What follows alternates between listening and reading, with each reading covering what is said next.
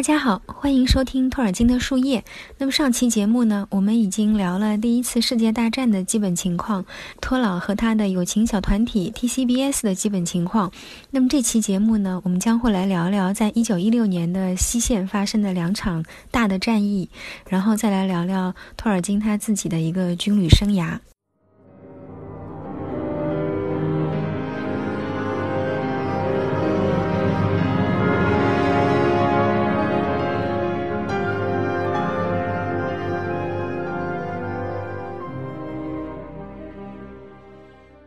九一六年呢，是在第一次世界大战的历史当中呢，是被誉为大战之年。那么这一年呢，就是我们学过历史的也都知道，就是是有好几次特别著名的战役。一个呢，就是在五月底六月初发生的日德兰海战，海军史上规模最大的一次海战，也是一战历史当中规模最大的一次海上遭遇战。那么当时托尔金出发前得到的这个相对比较沮丧的消息呢，就是英国在这个海战里面失利的这样的一个消息。但是呢，关于日德兰海战到底最后是是谁胜利？到现在为止呢，也是学界争论的一个焦点。我们如果仅仅只是从船只的损失数量以及人员的阵亡的这样的一个数字来看的话呢，似乎英国是作为失败方的，因为英军是阵亡了六千零九十四人，而德军呢是阵亡了两千五百五十一人。而且呢，德国方面就是当德国将领向皇帝汇报的时候，也是作为一个胜利者的姿态在汇报的。但是呢，就是从这个战争的。结果就是从该怎么说？从德国船只的损伤程度，以及他们因为这个损伤程度呢，在之后的，因为他们船船只损伤了以后非常难修复，他们在这个之后几个月里面都不敢冒险去挑衅这个叫什么联合舰队，以及不敢冒险出这个。沿海水域来看的话呢，失败者似乎应该是德国那一边。而且呢，有一个德国记者他做了一个非常好玩的一个总结，他说德国公海舰队的这一次在日德兰海战当中的这个这个行为，就好像是一个该怎么说，是一次对监狱长的攻击。攻击完了以后呢，犯人又回到了监狱里。而且呢，德国公海舰队就是他也是认同这样的一个结论的。那么呢，这个是海战的情况。呃，在陆地方面是怎么样的？陆地方面的呢，就是两个西线的两个重大的战役，一个是凡尔登战役，一个是索姆河战役。凡尔登战役和索姆河战役呢，还是有很大的不同的。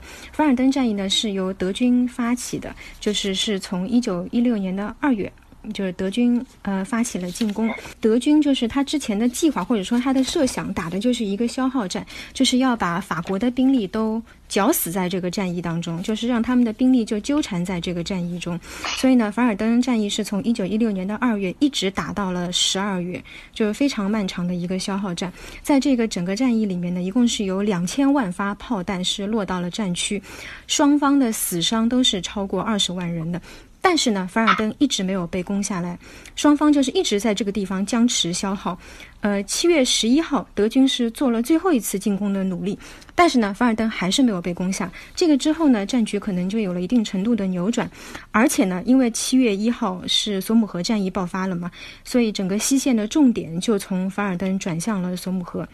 但索姆河战役呢又是不同的。索姆河战役呢，首先它是因为这个大战打到了一九一六年嘛，呃，协约国这边它其实军队的规模是扩大的，而且人数又增加了，军备也是相对充实的。所以说呢，协约国就决定在东西线都要联合发动大规模的进攻。凡尔登战役呢是德国对法国进行的一次进攻，那么索姆河战役呢是由就是英国这边先发起的一个进攻。索姆河战役是正式的进攻是在七月一号。但是呢，他其实是在七月一号之前的一个星期就开始进行了一周不间断的对德军阵地的一个炮击。当然，这个这个索姆河战役它的一个作战总指挥是，不管是之前还是现在都争议很大的那位道格拉斯·黑格。当时对这个战役的一个目标就是他要突破敌军的战线，而不是像凡尔登那样就是打一场让敌军兵力尽损的一个消耗战。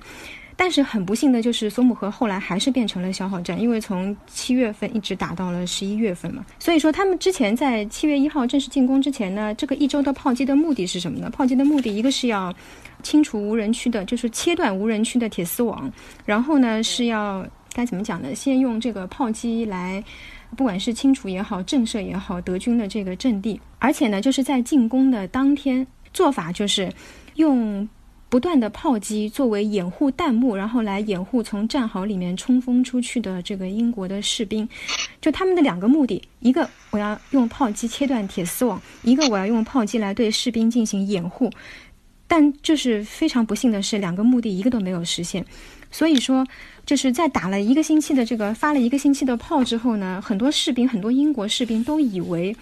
德军阵地已经被清除了，他们的冲锋只是走一个过场。但是呢，事实就是证明了这个进攻的第一天是被认为是一场彻头彻尾的灾难，因为他们原先的设想都没有实现，还让士兵有了盲目的自信。首先，铁丝网没有被切断；其次，这些弹幕就他们一直他们设置的这些渐进的炮击的弹幕，没有对士兵起到任何的保护作用。就原因是什么呢？就一个是炮击它这个距离很不好控制。就是炮手们，他又很怕伤到自己的士兵，然后可能会把这个距离设置的比较远，就是他要打到那个士兵前面嘛。有些炮甚至打到德国阵地后面去了。士兵其实是在毫无保护措施的情况下，他等于是赤裸裸的，就是冲出自己的战壕，然后暴露在这个敌军的扫射当中的。而且他们不仅没有防护，就还带着非常不切实实际的对于这个一周炮击成果的这样的一种自信。德军的机枪有些射程非常远的，所以说就是英国的士兵他是。不仅是在德军的占领区被射倒，在无人区，甚至在自己的占领区都被射倒。就是有一些士兵，他可能刚刚跑出战壕没多久，然后就被扫射到了。因此呢，就是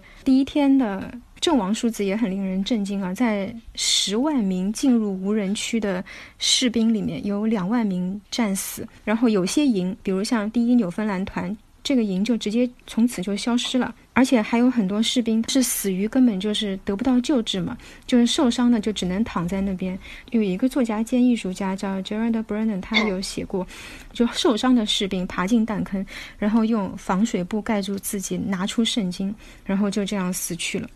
那么那一天呢，德国的损失是六千人。索姆河战役啊，它就是因为我刚刚也说，它就变成了一个消耗战嘛。从七月份打到了十一月份，十一月份呢，就是协约国这边的联军是正式停止进攻，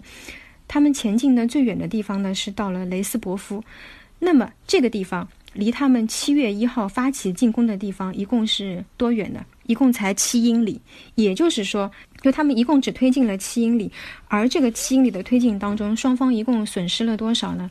英法联军这边是超过六十万人的伤亡，德军也是超过六十万人的伤亡。因此呢，就是索姆河战役呢是被称为二十世纪最大的，也是英国军事史上最大的悲剧。当时就是有很多士兵因为在他们那个战斗的地方阵亡嘛，然后就直接埋在他们那个战斗的地方。所以说，呃，一个那个地方一个蜿蜒的公墓群，其实也像一个战斗地图一样。所以，就是坟墓，它不仅是在讲述作为结果的一个死亡，也在讲述整整一代年轻人战斗和死亡亡的过程。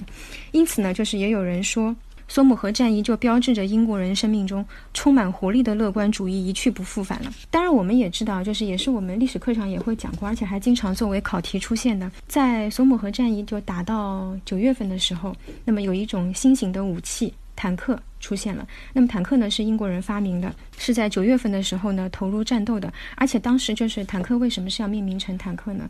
在这个作为武器的这个这个坦克出现之前嘛，tank T A N K 它是它有别的意思吗？是水箱是大容器这样的一个意思。当时命名成坦克，把这个武器命名成坦克，就是为了要掩人耳目，然后迷惑这个敌军嘛，所以就编入了一个部队，然后就上战场。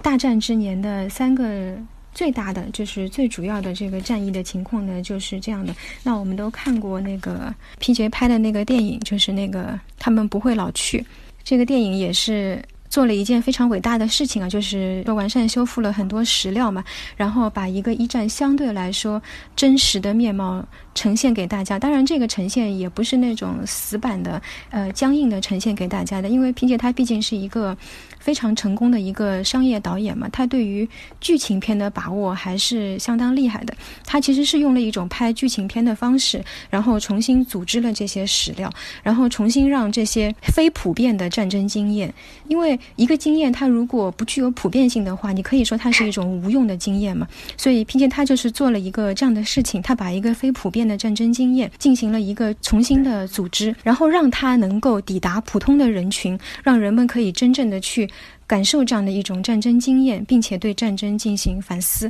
当然，它的叙述还是一个常规的线性的叙述嘛，就是从宣战啊到参军训练战场，然后到前线的这个大战，然后它当然还包括一些其他的，包括敌我的社交，然后包括到战争结束，然后到返乡这样的一个过程。他是做了一个非常伟大的事情，而且同时也是重新定义了。纪录片的，当然他他不是第一个做这个事情的人，但是他是把这个事情做的特别的到位的。那么我想，就是我们也可以来讨论讨论，有南城啊、文晶啊都可以来说说，对大家看了这个电影之后，就是有什么样的感受，或者说有一些什么样想跟大家分享的。当初在看的时候，脑子里一直停留的一个印象就是他在前后线之间转换的那个镜头。特别震撼吧！一开始因为它全都是黑白的，对吧？一开始全全是黑白的那个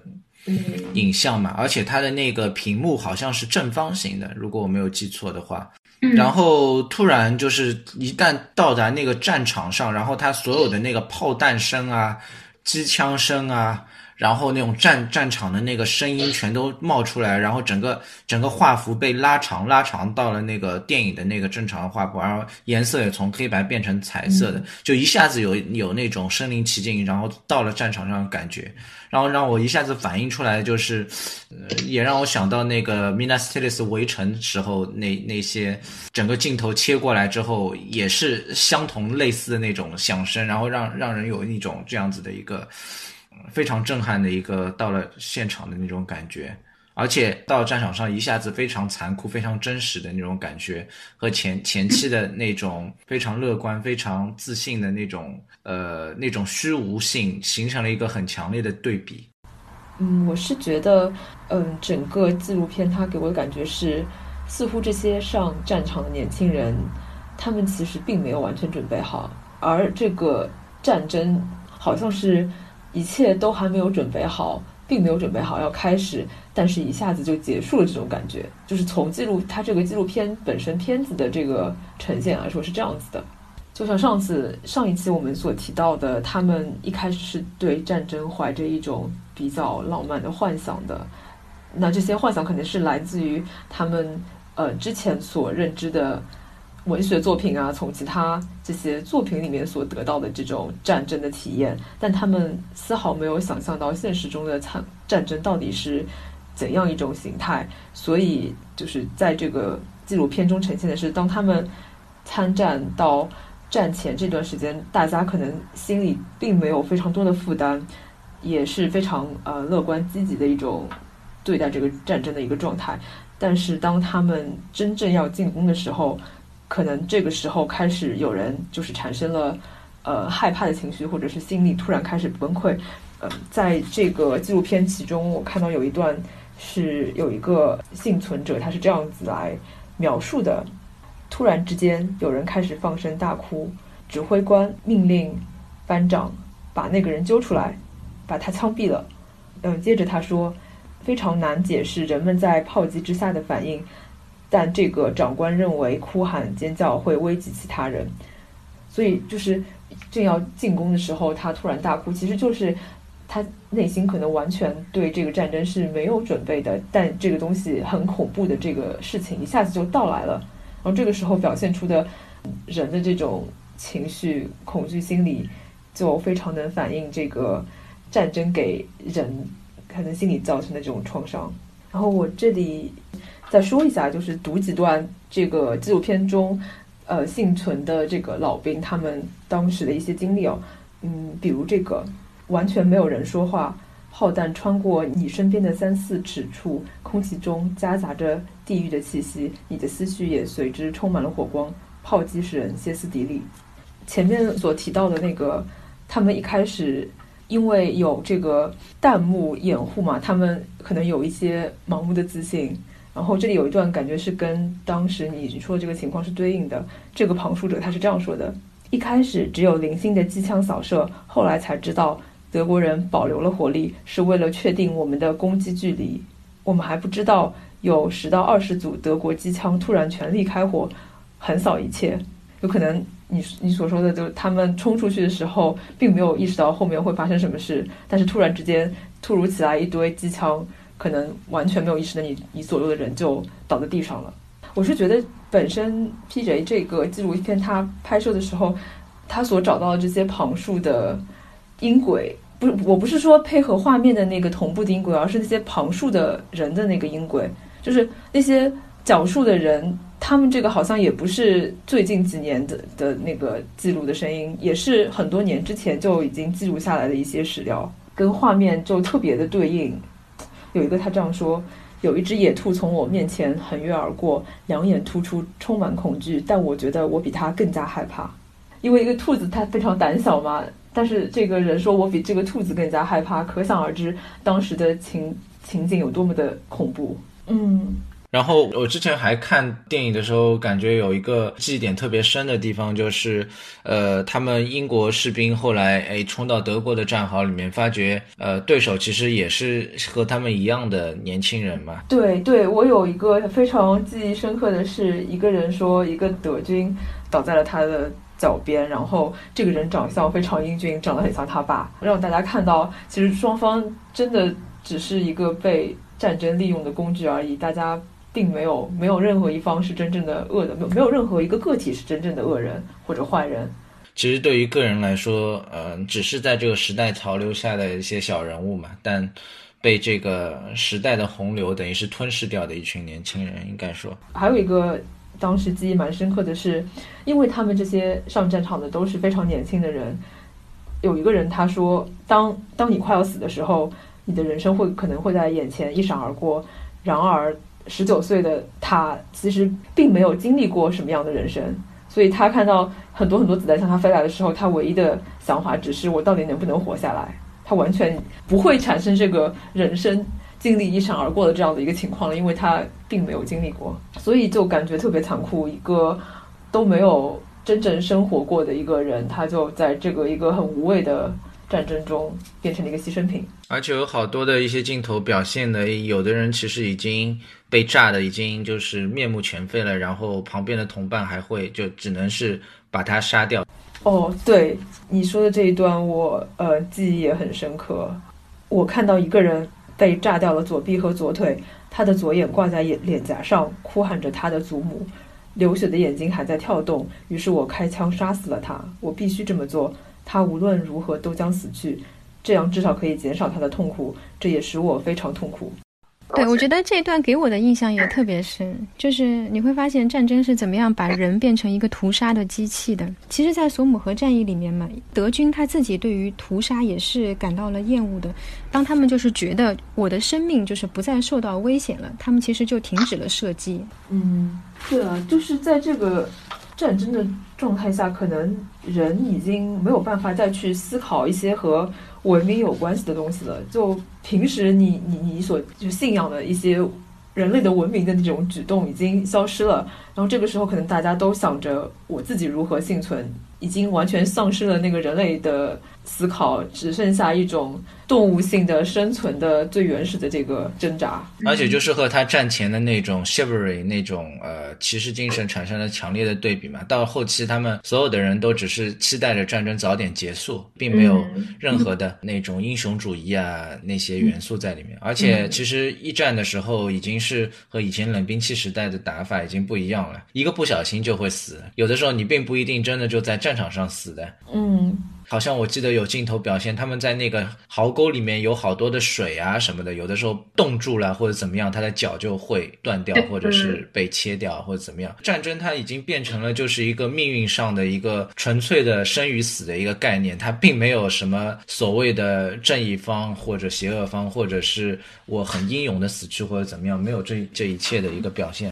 嗯，就是就是就是，甚至不是死于这种正面的战斗的。对吧？而且打仗打到一九一七年这个时候，很多国家的军队都不同程度的出现了军心动摇。其实这个动摇是怎么来的呢？就是有很多士兵通过就是测算，就是我们国家投入的兵力以及死亡人数，他通过这样一个概率就测算出，就是投入的兵力和死亡的这个人数已经达到了超过百分之一百。突然有了一种我的死期到了的这种感觉，就有很多人不想打了嘛，就是厌战，就基本上是来自于这个，就是觉得我是一定要死的，就这种恐慌席卷了很多军队。嗯，因为那个时候大家已经觉得这个战争可能就是毫无意义的。好的，那么刚刚呢，我们大致的了解了索姆河战役的情况，呃，这样的一个就是英国军事史上最惨烈的这样的一场战役。那么非常不幸的呢，就是托尔金和他 TCBS 的两位小伙伴，呃，Rob Gilson 以及 G.B. Smith 呢，都是参加了这场战役的。Gilson 在七月一号进攻的第一天就阵亡了，而那个 G.B. Smith 呢是在战争的尾声的时候阵亡的。这个我们在上一期节目里面呢都已经说到了。那么呢，这期节目呢，我们就跟随托尔金去到这个残酷的战场，就是看看就他在这个战场当中是做了哪些事情的。大家如果有看过呃 John Gass 的这本嗯《托尔金与世界大战》这本书上的话，它其实一开始会有一个年表。我们可以呃稍微把这个年表的一个时间线稍微嗯走一下啊，呃，一九一六年六月六号，呃，托尔金是抵达了了法国，然后六月二十八号的时候，托尔金加入了那个兰开夏第十一枪手营，呃，然后前面露露也说到了，七月一号索姆河战役也就开始了，啊，托尔金是三号的时候到达的那个索姆河战役的那个西线前线嘛，然后呃在索姆河的一系列的那个战场参战啊。当中，他是从七月二十一号开始担任的那个银信号官的，然后整个行动一直持续到差不多十月份。十月二十七号的时候，托尔金嗯就是得了战壕热，二十八号的时候离开了部队，然后在十月二十九号到呃十一月七号的时候，在法国的医院就诊，然后十一月八号的时候回到了英格兰，是整个这样的一个过程。然后托尔金的话，他其实。对于整个战争而言，他自己是一个相对来说被动的人啊。当然，他也是由于他的朋友们啊都已经上战场，所以他基本上最后也加入了那个呃战争的洪流啊。其实托尔金，嗯，他对于战争相对来说还是比较厌恶的。嗯，作为一个学者型的年轻人啊，他之前在训练的时候，对一些战争中用到的一些装备啊，呃，还有对一些屠杀人的一些训练啊，都。表示出非常的一个反感，他很不喜欢戴防毒面具啊，军队的那些钢盔啊这些东西。同时呢，他有一些提到那种对环境的、对战争的那种极度恶劣的一个环境的一个厌恶啊，包括他早上吃个饭，他还要和和很多人一起抢位子，为了就就是为了离火炉近一些。这些很多很细碎的一些描述啊，尽管都是一些很平常的事情，可以看出他其实对这一切都非常的反感，应该说。同时呢，托尔金他其实整个人他更喜欢和一些。些呃呃普通的士兵、工人阶层待在一起，他并不一定很喜欢和那个军官阶层待在一起啊。这个呃，文君可以跟我们具体说一说。因为托尔金他是从小在伯明翰长大的，然后他小时候一直会和伯明翰市区或者市郊的一些劳动者的孩子他们一起玩耍，所以呢，这就是为什么他比较喜欢和军队里面这些工人阶级的年轻人相处。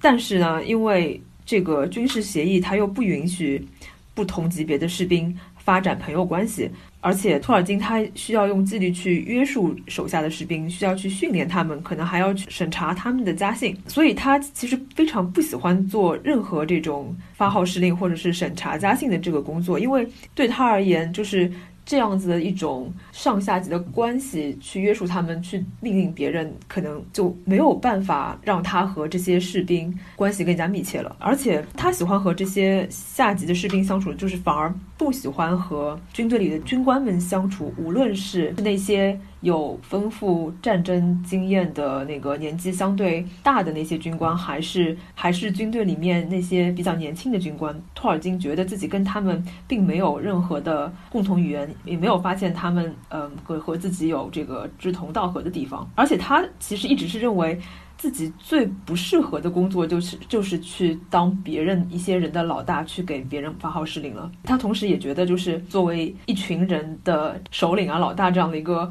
工作，其实是在一百万个人里面都没有办法找出一个人真正能胜任这个工作的。然而，有一些其实并不能胜任这份工作的人，却一直是要去寻找这样的机会，去命令别人，去带领别人做一些事情。其实这个东西我们在他作品里能看看出很多这个影子啊，包括 Saruman 啊，包括对很多别的角色，其实都能看出这个这个影子在里面，对不对？他对那个统御力这个东西，他始终是比较反感的。前面我们提到的那些事情，其实我又想起以前在江嘎斯课上，呃，他有提到过一件挺有意思的轶事啊，我可以跟大家分享一下。当然，这个和 TCBS 没关系，和托尔金，呃，以及和 C.S. 刘易斯刘易斯有有些关系的一个事情，就是后来不是呃在牛津的时候，呃，他们 Inkling 就极光片语。学社经常会聚会啊什么的，有的时候他们也会一起出去远足这样子，就在牛津的近郊啊，或者一些英国的乡村也。呃，Inkling 里面很多人都是打过仗的，包括 C.S. 刘易斯，对吧？还有他的哥哥翁尼以及 Talking，在那个打仗的时候，其实很大的一个程度，除了在战场上，很大一个程度都是不断的行军啊，从这个地方到那个地方，从那个地方到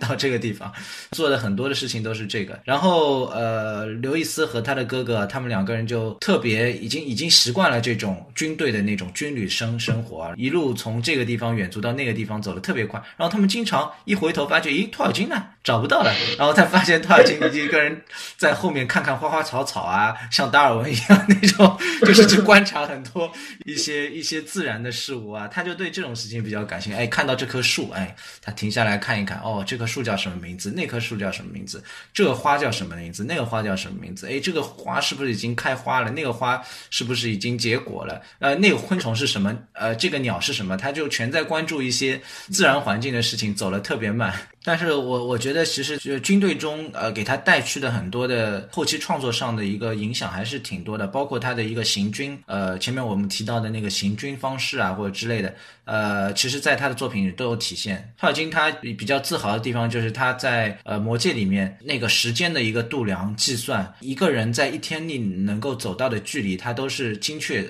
算过的。所以他之前有有有表达过一个观点，就是他。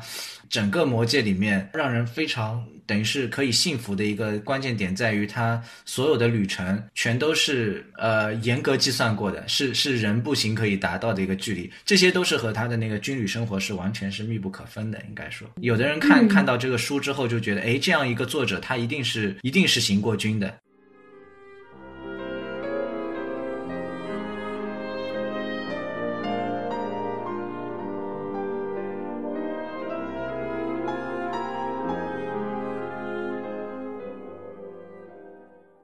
这次的十语小知识，我们来说一说上一期节目中提到的 “Airlando” 这个中土所有呃神话的开端这个词。托尔金嗯，第一次遇到这个词是在十八世纪的一个安格鲁萨克逊诗人琴涅伍夫的作品《基督》中。这里面有句话叫做 “Hail, Airlando, brightest of angels, above the middle earth sent upon man”，翻译过来就是“敬 Airlando，天使中最亮的那个，在中土之上将光亮带给万民”。嗯，这个定义当然是比较基督教的一个定义，就是影射了基督会救万民于水火，含有了那光亮的这个意思。呃，然后托尔金觉得，呃，既然是 above our world，或者叫 above middle earth，也就是在世界或者在我们生活的中州之上的一个光的话，那它是不是就是金星的舵手呢？然后金星其实也就意味着它是黎明前的一个呃星星，所以他这个诗里说，From the dawn of night as a ray of light leaped over the twilight bring。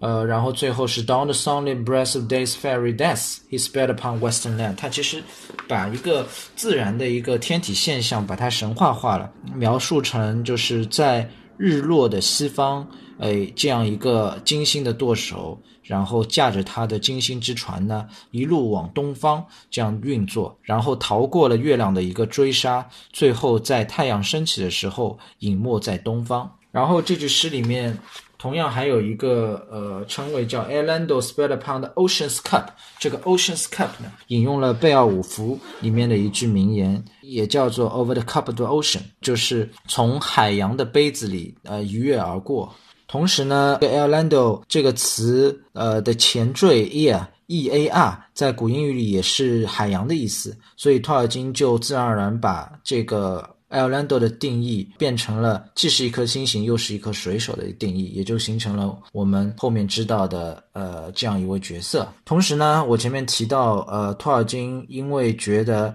有可能这个词会早于呃传教，所以他又从古北欧语里面有找到一些和他呃类似的词，那个词叫 Arvandia。呃，A U R V A N D I L 这个词其实是个人名啊，它是在散文《埃达》里作为雷神托尔的一个同伴存在的。雷神托尔的有一次他要渡过叫 Elviga，呃，我不知道我这个发音对不对啊？呃，Elviga 这个冰河。然后，因为他的同伴没有像他这么大的一个神力啊，他就把他的同伴啊阿宝典这个人放到了那个篮子里。然后这个篮子放他的时候呢，脚趾露在外面了，然后他脚趾就冻坏了，然后这个冻坏的脚趾就断了下来，被扔到了天上，变成了一颗星星。所以从这个故事里面，我们就可以发觉，确实如托尔金所预判的那样，呃，Elando 这个词和 Alvando 这个词其实是同源的，而且它是早于呃基督教传教的。因此，这个星星的定义从一开始就已经存在了。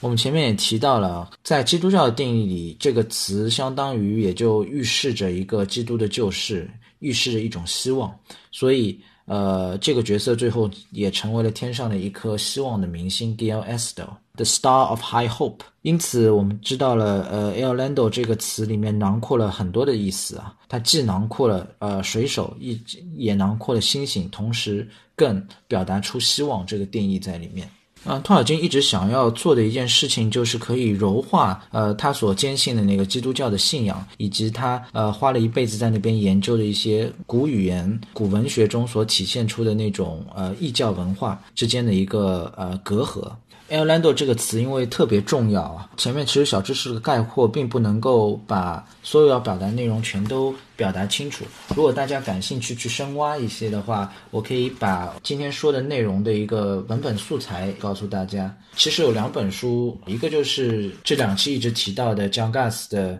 托尔金与世界大战》的第四十四页开始，呃，有一个章节叫 A Young Man Was Too Much Imagination。然后更详尽的一个呃说法，如果大家知道那个托尔金的研究专家 Tom Shippey 教授。他他的一本书叫《呃托尔金世纪作者》，这本书的第二百五十六页开始，一直到一直到呃二百六十一页结束，那个章节叫做呃精灵宝钻，嗯，他内心深处的作品《The Silmarillion》的 Work of His Heart》，这里面有详细的记述。